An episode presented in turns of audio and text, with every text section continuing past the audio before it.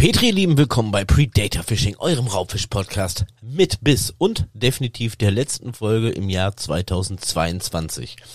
Aber zuallererst möchte ich euch nachträglich auch hier ein schönes Weihnachtsfest wünschen. Ihr hoffet, äh, ich hoffe, ihr hattet alle ein paar schöne Feiertage mit euren Liebsten und ihr seid alle gesund, nicht so wie ich, weil ich habe schon wieder so ein Kratzen im Hals, ganz widerlich. Trotzdem hatte ich auf jeden Fall ein mega Fest. Einerseits mit meiner Familie, meinen vierjährigen Twins, dessen strahlende Augen so viel wert sind. Aber auch dank dir und euch da draußen, die es echt kurzzeitig geschafft haben, mich sprachlos zu machen. Es ist ja kein Geheimnis, dass ich mehrere Wochen keine neuen Folgen hochladen konnte. Und es ist auch kein Geheimnis, dass ich echt gedacht habe, dass ich bei dem einen oder anderen durch die Zwangspause, durch den Umzug in Vergessenheit geraten würde. Im Internet geht bekanntlich sowas relativ schnell. Das Resultat aber, nach der letzten Folge, Hammer. Was soll ich sagen? Jeder einzelne von euch hat mich eines Besseren belehrt. Und so hatte ich die letzte Folge schon nach wenigen Stunden einige hundert Hörer und Hörerinnen gefunden. Dafür erstmal von mir, von Herzen, ein richtig fettes, dickes Dankeschön meinerseits. Einige schrieben mir sogar direkt über diverse soziale Medien, sei es meinem Instagram-Kanal, über den Facebook-Kanal oder direkt über www.predatorfishing.net, wie sie sich gefreut haben, endlich mal wieder was vom Lucky auf die Ohren zu bekommen. Das ist so stark, das ist Hammer, dass ich mir etwas gedacht habe. Moment. Ja, ich bin immer noch Raucher. Ist so. Trotzdem habe ich mir gesagt, Lucky, du kannst das Jahr nicht so beenden. Du brauchst für deine Hörer und Hörerinnen etwas Besonderes, um euch einfach ein wenig meinen Dank zurückzugeben. Denn dieses Mal habt ihr mir ein verdammt großes Lächeln ins Gesicht gezaubert durch eure Anwesenheit und durch euer Feedback, gerade durch die letzte Folge. Oder wie man heutzutage gerne sagt, ich küsse eure Nacken, eure Ohren, Augen, was auch immer. Wer kam eigentlich auf diesen Schwachsinn? Aber ich glaube, sowas sagt man heute, wenn man sich wie Bolle freut. Aber nicht nur das. Ich habe es ja in der Vergangenheit schon oft gesagt, dass ihr nicht nur Hörer und Hörerinnen seid, sondern jeder von euch ein großer Teil des gesamten Projektes Predator Fishing seid. Meinerseits auf jeden Fall. Von meiner Seite. Ohne euren Support seit Beginn der ersten Folge wären eine Vielzahl an den schönen Momenten rund um das Projekt nicht möglich gewesen. Wir haben zusammen gelacht in der Vergangenheit, dann habt ihr gelacht und ich habe geweint, wenn es um die eine oder andere Real Talk Folge geht. Aber all in all hatten wir, glaube ich, ein ganzes Jahr eine Menge Spaß hier auf dem Kanal. Daher habe ich mir etwas Besonderes überlegt.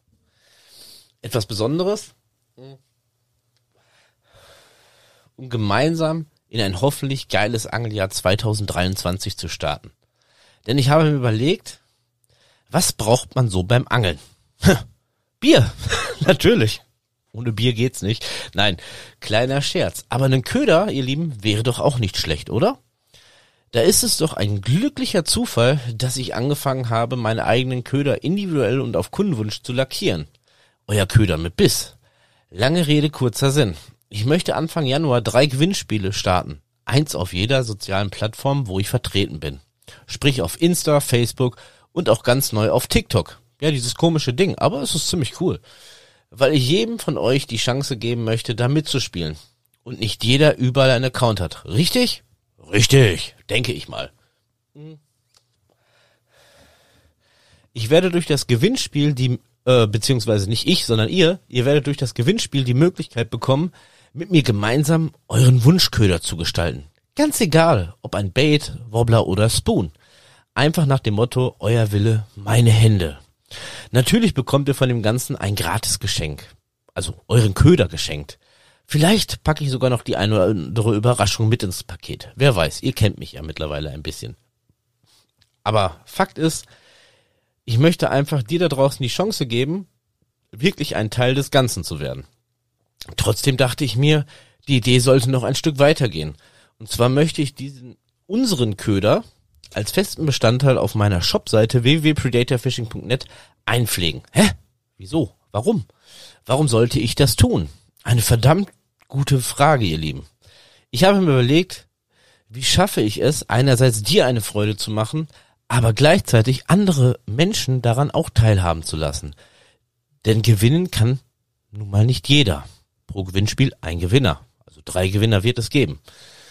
Und da man auch mal geben und nicht nur nehmen soll, verspreche ich hoch und heilig, so wahr ich hier sitze, dass dauerhaft ein gewisser Beitrag, äh, nicht Beitrag, sondern ein gewisser Betrag von diesem unseren Köder gesammelt wird und einmal jährlich daraus das erwirtschaftliche, äh, das erwirtschaftete, boah, ich hab's heute wieder mit Deutsch, ne, das erwirtschaftete Gesparte von mir an einen guten Zweck gespendet wird. Ja, es ist schon wieder spät, wo ich die Folge aufnehme. Ich hoffe, ihr findet diese Idee genauso geil wie ich. Das wollte ich noch mal kurz anpflegen. Am Ende. Moment, hier brennt es gerade. Zumindest der Aschenbecher. Ähm, so, jetzt aber einmal kurz durchatmen. Ganz wichtig. Denn ich bin ganz ehrlich, so ein langgezogenes Intro gab es bei den letzten über 40 Podcast-Folgen noch nicht. In der Zeit habe ich auch Zeit, den Aschenbecher zu löschen. Ein Moment. So, kann weitergehen. Denn was mache ich denn jetzt nur? Ist eine gute Frage. Um dich da draußen wieder zu wecken und vor allem, wie komme ich jetzt durch die Ankündigung zurück zum Thema Angeln? Bevor wir heute das eigentliche Hauptthema überhaupt angefangen haben. Hm, gute Frage. Lass mich kurz überlegen. Ein möglich spannender Übergang zum heutigen Thema. Was wäre das? Hm. Ah, ja, doch, klar. Warum denn nicht? Hat doch vor einigen Tagen jemand einen Instagram-Beitrag von mir kommentiert mit Wow, wie geil ist das denn? Lucky, du kommst aus Iserlohn? Ähm, ja, was soll ich sagen, ne? Du hast mich erwischt.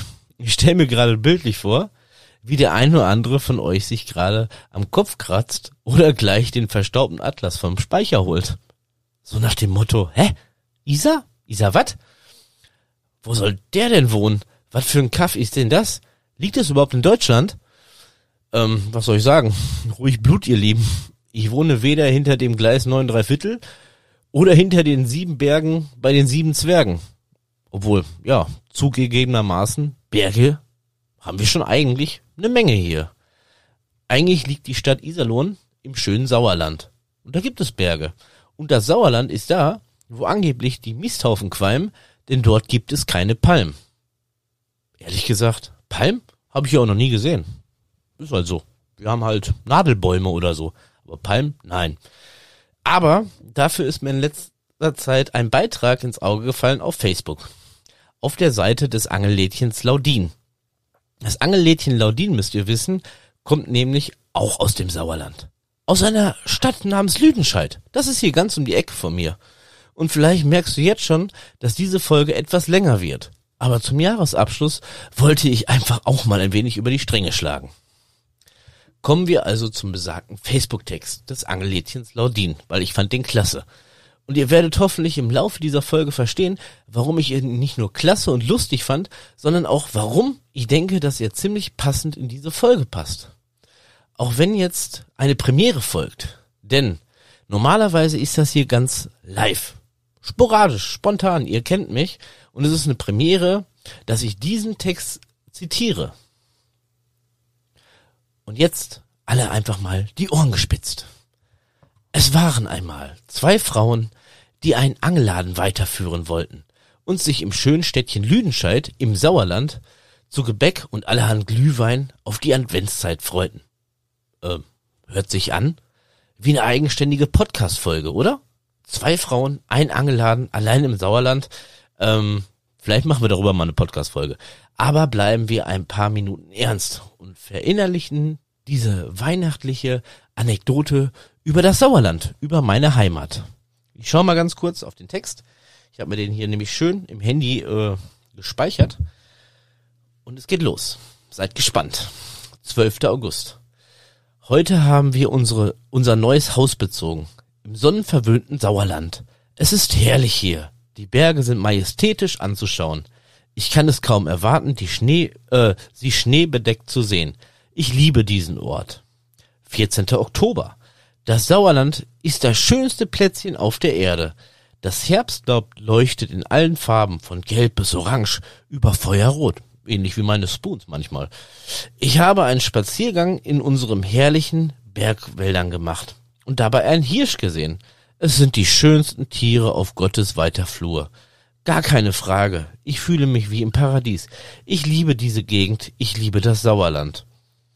11. November. Bald geht es los mit der Hirschjagd. Ich kann mir beim besten Willen nicht vorstellen, dass man so anbetungswürdige Geschöpfe totschießen kann. Hoffentlich schneit es bald. Ich liebe das Sauerland. 2. Dezember.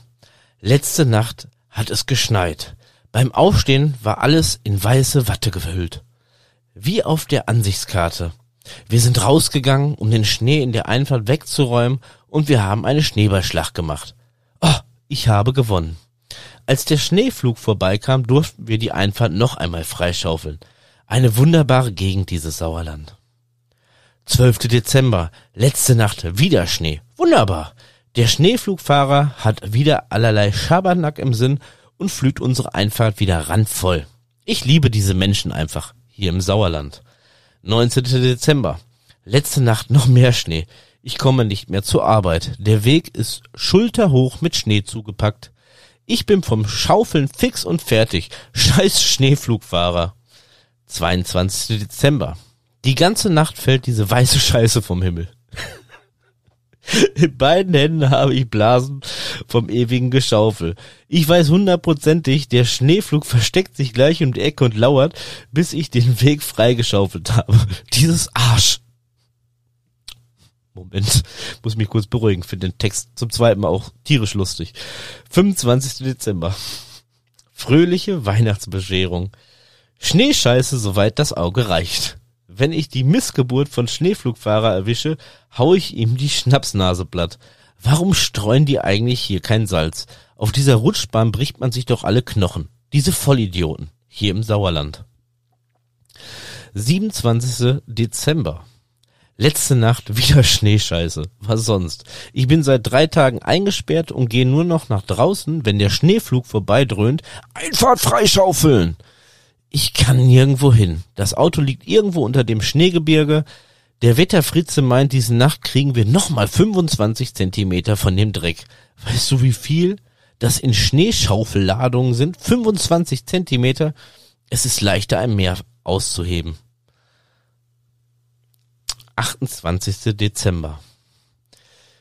Der Hilfsschüler von der Wettervorhersage hat sich vertan. Es waren nicht 25 Zentimeter, es waren 80 Zentimeter Neuschnee. Wenn das so weitergeht, sind wir im Spätsommer einigermaßen schneefrei. Der Schneeflug ist auf der Straße stecken geblieben. Dieser Granatendepp von Fahrer kommt an und will sich eine Schaufel von mir ausborgen. Ich habe ihm höflich nahegebracht, dass mir erst sechs davon kaputt gegangen sind, weil ich ständig den Schnee wegschippe, den er mir in die Einfacht schmeißt. Anschließend habe ich meine letzte Schaufel dazu benutzt, seine hübsche Pudelmütze zu zerschlagen. Eingeborener Trottel. 4. Januar. Überraschung, Überraschung. Ich konnte heute mit dem Auto raus. Ich bin zum Supermarkt gefahren, um Vorräte und eine neue Schaufel zu kaufen. Auf dem Rückweg rennt mir so ein Rindvieh von Hirsch ins Auto. 3000 Euro Schaden. Dieses Hirschgesindel gehört abgeknallt. Ich dachte, das hätten die Jäger bereits im November erledigt. Weidmanns Fratzen. 3. Mai. War mit dem Auto in der Werkstatt. Ob du glaubst oder nicht, die Karre ist total durchgerostet. Das kommt von dem elenden Salz und der Salzerei. Ich hasse diese Gegend einfach nur. 10. Mai. Die Möbelbacker sind da. Es gibt Menschen, die sich im Vollbesitz ihrer geistigen Kräfte befinden und es gibt Menschen, die sich freiwillig im Sauerland befinden. Willkommen zurück in den Ruhrpott. Scheiß Gebirge, scheiß Schnee, scheiß Schneescheiße. Anmerkung zum Schluss. Moment, das lesen wir auch noch mit. Einmal mehr zeigt sich, dass das Sauerland als Urlaubsort zu bevorzugen ist. 365 Tage wohnen. okay. Nein, lassen wir das lieber. Das wird zu hardcore. Aber ich finde, das ist ein super geiler Text. Also vielen lieben Dank, Angelädchen Laudin, dass du das vor ein paar Tagen äh, gepostet hast. Ich habe mich weggeschrien vor Lachen. So wie eben gerade auch. Richtig cool. Abseits. müssen uns erstmal ein bisschen beruhigen. Ein Moment. Abseits, dass der ein oder andere gerade wahrscheinlich von euch auch herzhaft gelacht hat, finde ich einfach, dass dieser Text auch sehr gut in die heutige Podcast-Folge passt. Und zwar, ich muss immer noch grinsen. Egal. Und zwar, wir haben in der letzten Folge schon einmal leicht das Thema angerissen, äh, angerissen, was der Unterschied zwischen Privatangelhof und Freigewässer ist. und wie sich das Verhalten der Fische unter Umständen ändern kann, genauso wie ihre Fressgewohnheiten. Heute wollen wir ein wenig mehr ins Detail gehen und dazu gehören halt auch äh, gehört halt auch die Heimat und die normale Lebensweise von den Fischen, um sie zu überlisten. Denn wer ein wenig Ahnung über seine Zielfische hat, hat auf jeden Fall schon mal einen enormen Vorteil, diesen zu einem Landgang zu überreden. Denn ähnlich wie bei der kleinen Adventsgeschichte verhalten sich Menschen wie Tiere teils gleich. Wir alle haben unsere eigenen naturgegebenen Instinkte, die sich aber auch teils verändern können, je nachdem, wo wir uns längere Zeit aufhalten. Man passt sich einfach seiner Umgebung an. Manche passen sich dem Sauerland nicht unbedingt an, aber ich darf euch beruhigen, das Angellädchen Naulin, das findet ihr weiterhin in Lüdenscheid. Die sind sogar gerade im Umzug. Muss ich mal kurz dabei sagen, ne? Die sind jetzt nicht geflüchtet, das war nur eine Geschichte. Mal einen Schluck trinken. So. Natürlich darf man an dieser Stelle nicht vergessen, dass heutzutage die Fische an sogenannten Fischfarmen in großen Mengen gezüchtet werden und für den Weiterverkauf an Angelhöfe und Co. wahrscheinlich niemals einen normalen Fluss zu Gesicht bekommen. Ist Fakt. Ähnlich aber wie wir Menschen aus einer Großstadt, wo manche wirklich noch glauben, es gebe lila Kühe auf der Weide, weil sie noch nie auf dem Lande waren. Oder aus dem Ruhrpott kamen. Man weiß es ja nicht. Die haben auch noch nie Schnee gesehen. Aber betrachten wir das einfach mal auch. Scheiße, ich lache über mich selber, aber es ist okay.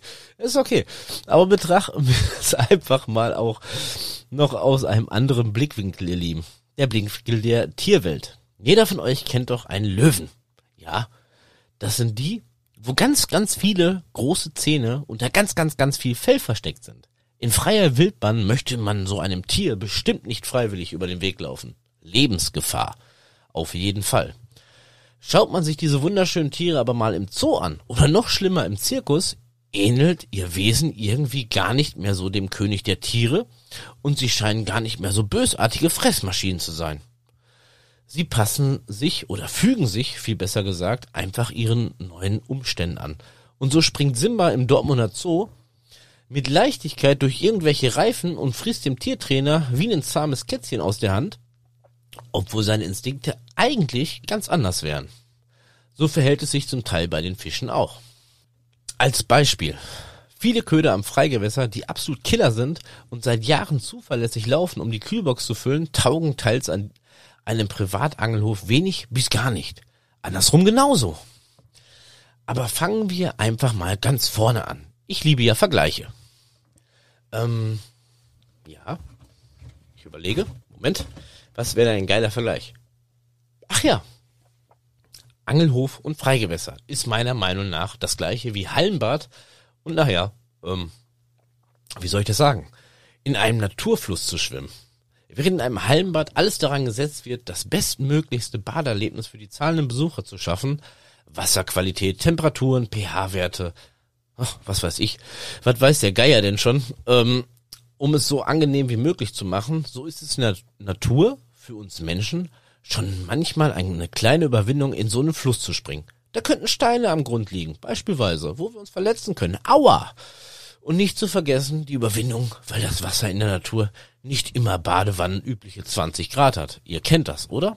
Gerade in der Jugend, also ich kenne es aus meiner Jugend, wir waren auch viel lieber im Fluss springen oder nicht nur springen, sondern auch schwimmen. Wir haben uns damals so ein Tau oben an so einen Baum gemacht und sind dann halt reingeknallt und oh, scheißegal, wie warm und auch nicht. Ist auch Wasser, macht auch Spaß. Aber anderes Thema. Oder beziehungsweise wir machen bei unserem Thema erstmal weiter.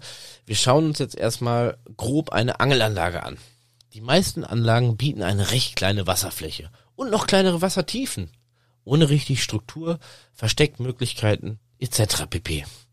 Nun kommt der Fisch nach kurzer Zeit aus der Hälterung in den besagten Teich. Meistens stehen zu dieser Zeit schon alle Meistens stehen zu dieser Zeit schon alle Uferseiten voller akribischer Angler. So eine Art Neandertaler Angler. Kennt ihr das? Natürlich kennt ihr das. Und alle schnaufen und räuspern sich und flüstern.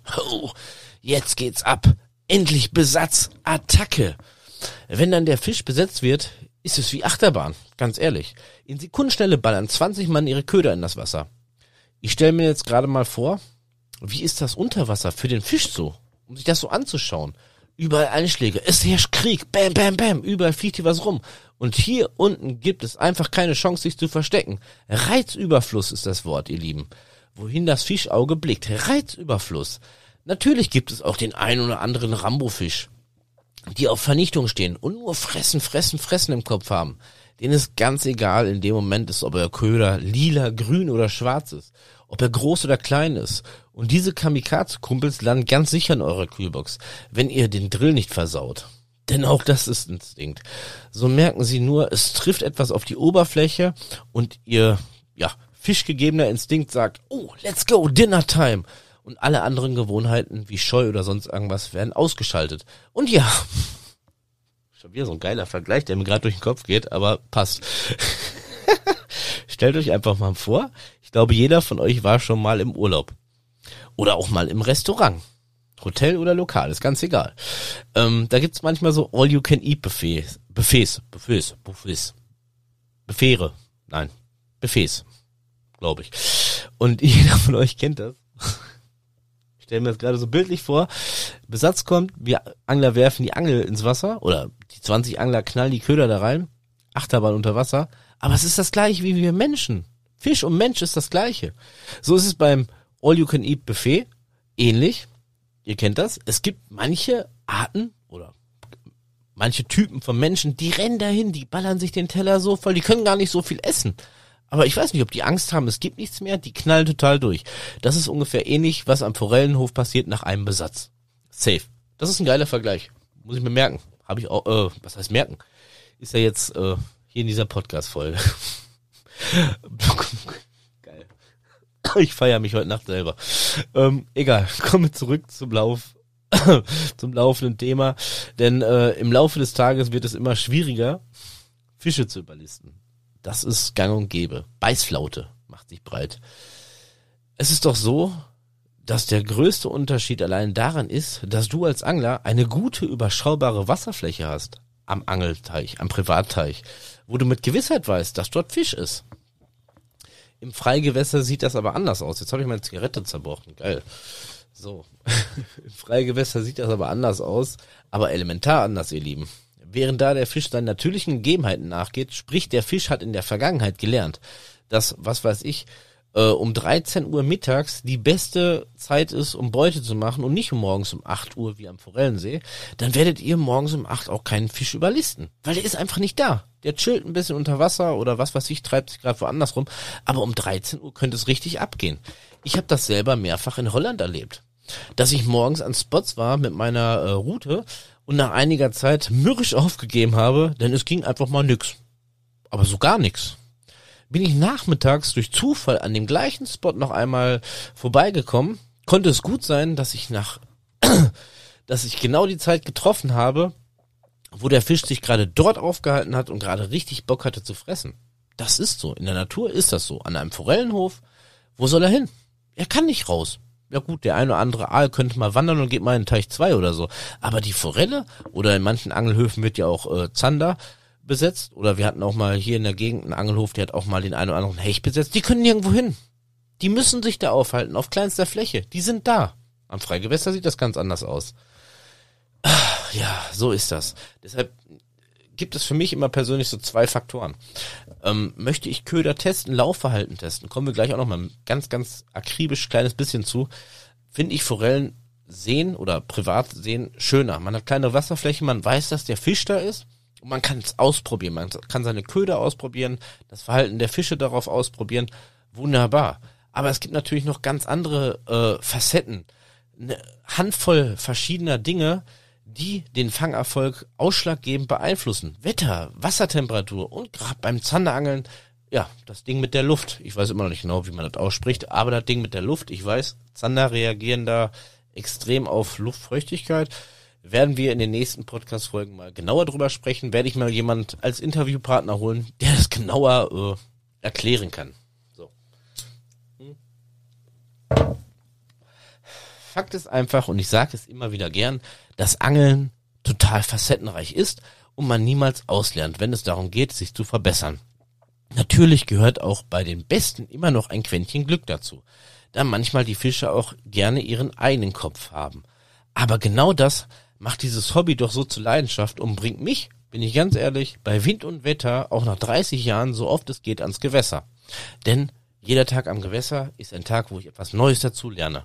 Safe. Und dazu noch ein bisschen die Natur genießen kann. Aber bevor wir jetzt noch tiefer absinken ins Detail, das werden wir im neuen Jahr 2023 genug tun. Du brauchst jetzt keine Angst haben, dass es mega kompliziert in der heutigen Podcast-Folge wird. Denn vorweg, du musst bestimmt kein Fischflüsterer sein und ich stecke auch nicht beim Erkunden eines neuen Gewässers den Kopf ins Wasser und sage zu Don Forelli, oh, da ist er wieder, Don Forelli, yo, Bro, du hast mir versprochen, dass du deinem Schwarm sagst, dass er heute nur bei mir beißt, Bruder. Denke daran. Ansonsten erzähle ich allen, dass du letztes Jahr was mit einem Goldfisch hattest. Zugegeben? Ich find's verdammt lustig, wenn man sich vorstellen würde, gerade an einem Forellensee, wenn morgens um 8 Uhr 30 Angler, anstatt ihr Tackle aufzubauen, erstmal alle den Kopf ins Wasser stecken würden. Das wäre, ich würde es feiern. Geil. Aber natürlich entspricht das nicht der Re Realität. Aber wie kommt es jetzt, dass eventuell vier Meter neben mir ein Angler 20 oder mehr Fische fängt, während bei uns sich gerade mal der letzte Kevin erbarmt hat, doof in unseren Haken zu schwimmen? Aber sonst nichts. Grüße gerne raus an Dwight. Wie machst du das? Erstmal müssen wir in Erfahrung bringen. Moment. Erstmal müssen wir in Erfahrung bringen, was wäre die natürlichen Fresseigenschaften von unserem Zielfisch? Da muss man ganz klar unterscheiden, denn jeder Fisch hat seine Eigenarten, auch in Gefangenschaft. In diesem Punkt ist erstmal groß, grob gesagt, recht einfach, weil wir uns auch hier im Podcast mit den Raubfischen Hecht, Zander, Barsch und der Forelle beschäftigen. Also lassen wir getrost mal die Boilies und Co. zu Hause. Konzentrieren wir uns auf das Thema Raubfisch. Und da ich euch in den vergangenen Podcast-Folgen schon das eine oder andere dazu erzählt habe, machen wir es zumindest in dieser heutigen Folge kurz und knapp. Wie unterscheide ich meine Köderwahl? Zum Beispiel zwischen meinen Zielfischen. Dafür muss ich erst einfach mal wissen, was der Fisch so in der Natur frisst oder als Beute ansieht. Das ist das Wichtigste. Ähm, dabei erstmal die Größe Während Hecht, Zander und der ein oder andere übermütige Barsch gerne auch auf die etwas größeren Köder stehen, ist unsere Forelle eher so der Pingel. Trotzdem ist es egal, ob im Freigewässer oder am Forellenhof. Auch eine Frage der Jahreszeit, die sich aber trotzdem im Kern zwischen Forellenhof und Freigewässer meiner Meinung nach unterscheidet. Ist es in der Natur so, dass sich die Raubfische wirklich an der Jahreszeit orientieren, welche Köder sie bevorzugen? Ja. Kommt es am Forellen Ruf eher auf die Wassertemperatur und auf den Sauerstoffgehalt unterhalb des Wassers an. Ob sie lieber schnelle, aktive Köder bevorzugen oder doch einfach mal die ruhende Pose oder die Marshmallow Ninja Montage mit der Made komplett abfeiern. Wie vorhin schon gesagt, befolgen Fische in der Natur ihre Gewohnheiten. Das heißt, dass sie auf normale Nahrungsquellen angewiesen sind. In unserem Fall wären das kleine Fische oder Krebstiere. Und Tiere wachsen bekanntlich auch. Somit verändert sich die, äh, somit verändern sich die Fressgewohnheiten der in Freiwässer, äh, Freigewässer, ich hab's heute echt im Deutsch, der in Freigewässer aufzufindenden Fische mit der entsprechenden Jahreszeit. Ist gerade Brutfisch-Time und Brutfisch unterwegs, mögen sie wohl lieber auf etwas kleinere Köder jagen. Einfach weil ihr Instinkt ihnen das sagt und ihre Erfahrung. Im Privat Teichanlagen werden die Fische von der Wassertemperatur hingegen eher träge und wollen nicht mehr so ganz aktiv hinter euren Köder hin hinterherjagen oder halten sich auch im Gegensatz zu einem heißen Sommer im Wintertagen äh, in einer anderen Wassertiefe auf. Werden wir in anderen weiteren Podcast-Folgen mehr drauf eingehen. Bestes Beispiel wäre trotzdem, Anfang des Jahres habe ich wochenlang an einer Teichanlage mit einem neonorangenen grünen Spoon gefangen, als wäre ich ein Gott. Ja, ich habe wirklich mal Fisch gefangen. Mega, sage ich euch. An eine, dann eine Woche arbeiten gewesen, freitags zu der gleichen Anlage, nada, nix, niente. Kein Fisch hatte ansatzweise Interesse an meinem Köder. Warum? Naja, was soll ich sagen? Hm. Ich sage erstmal, da könnte verschiedene, ja, beziehungsweise verschiedene Gründe haben.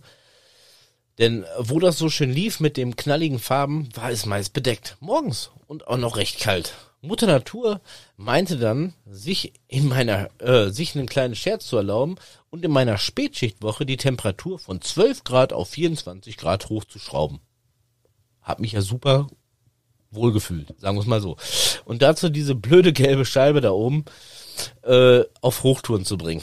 Sprich, die Sonne knallte richtig, aber so richtig aus Wasser. Die Wasseroberfläche bricht dabei die schönen Sonnenstrahlen und reflektiert sie zusätzlich unter Wasser. Das muss man erstmal wissen.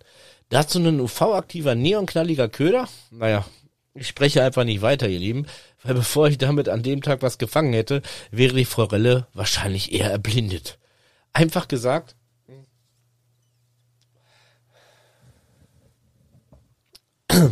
einfach gesagt, für die von euch, die vielleicht noch nicht so viel Angelerfahrung haben oder eventuell gerade anfangen, kleine Faustformel zur Köderwahl. Wenn die Sonne richtig aus Wasser knallt, orientiert euch einfach an etwas dunkleren Farben. Morgens früh, wenn die Sonne gerade aufgeht, gerne etwas knalliges.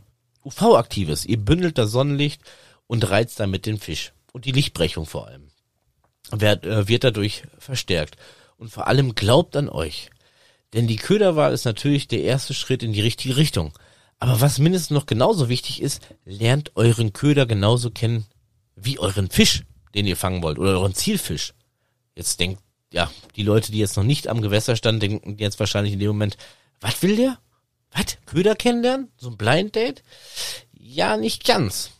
Aber wenn ihr noch nicht allzu viel Erfahrung habt, reden wir jetzt mal über die Spoon-Geschichte. Spoons, kleine Metallblinkerplättchen, verschieden groß, verschiedene Grammaturen, also schwere und verschieden gebogen.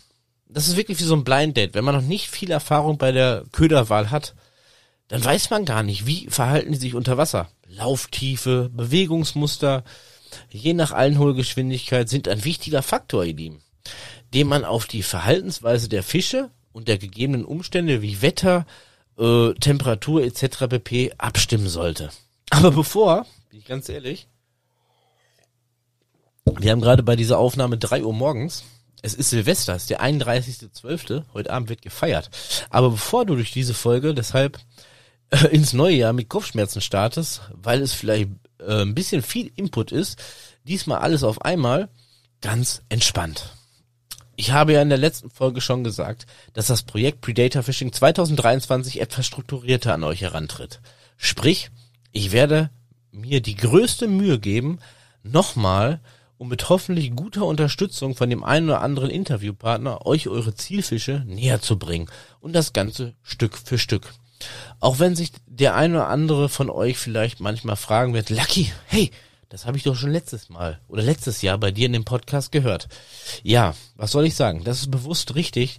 Wie gesagt, nächstes Jahr möchte ich das ganze Projekt Predator Fishing etwas geordneter angehen, um dir da draußen auch als Anfänger bewusst die Hand zu reichen, damit du schneller und möglichst etwas erfolgreicher am, Gew äh, am Gewässer werden kannst. Dazu werden sich einige äh, Themen wahrscheinlich etwas wiederholen. Aber wir werden mehr ins Detail gehen.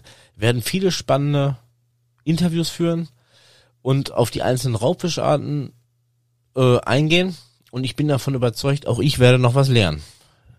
Dazu wird es, wie in der letzten Folge angekündigt, jeden Monat eine neue lustige Leidensgeschichte aus meiner mittlerweile über 30 Jahren am Gewässer verbrachten Zeit äh, geben, wo definitiv auch sehr, sehr viel falsch gelaufen ist. Ihr kennt diese Real Talk Stories von mir. Ähm, und ich hoffe, das gibt dir auch ein wenig Mut, denn es ist bis jetzt noch kein Angler vom Himmel gefallen. So.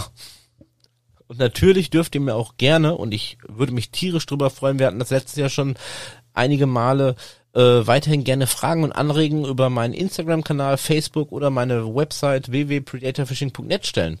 Gerade wenn euch ein Thema besonders interessiert oder ihr anderer Meinung seid oder ihr sagt, könntest du das bitte nochmal genauer erklären, dann machen wir das. Auf jeden Fall.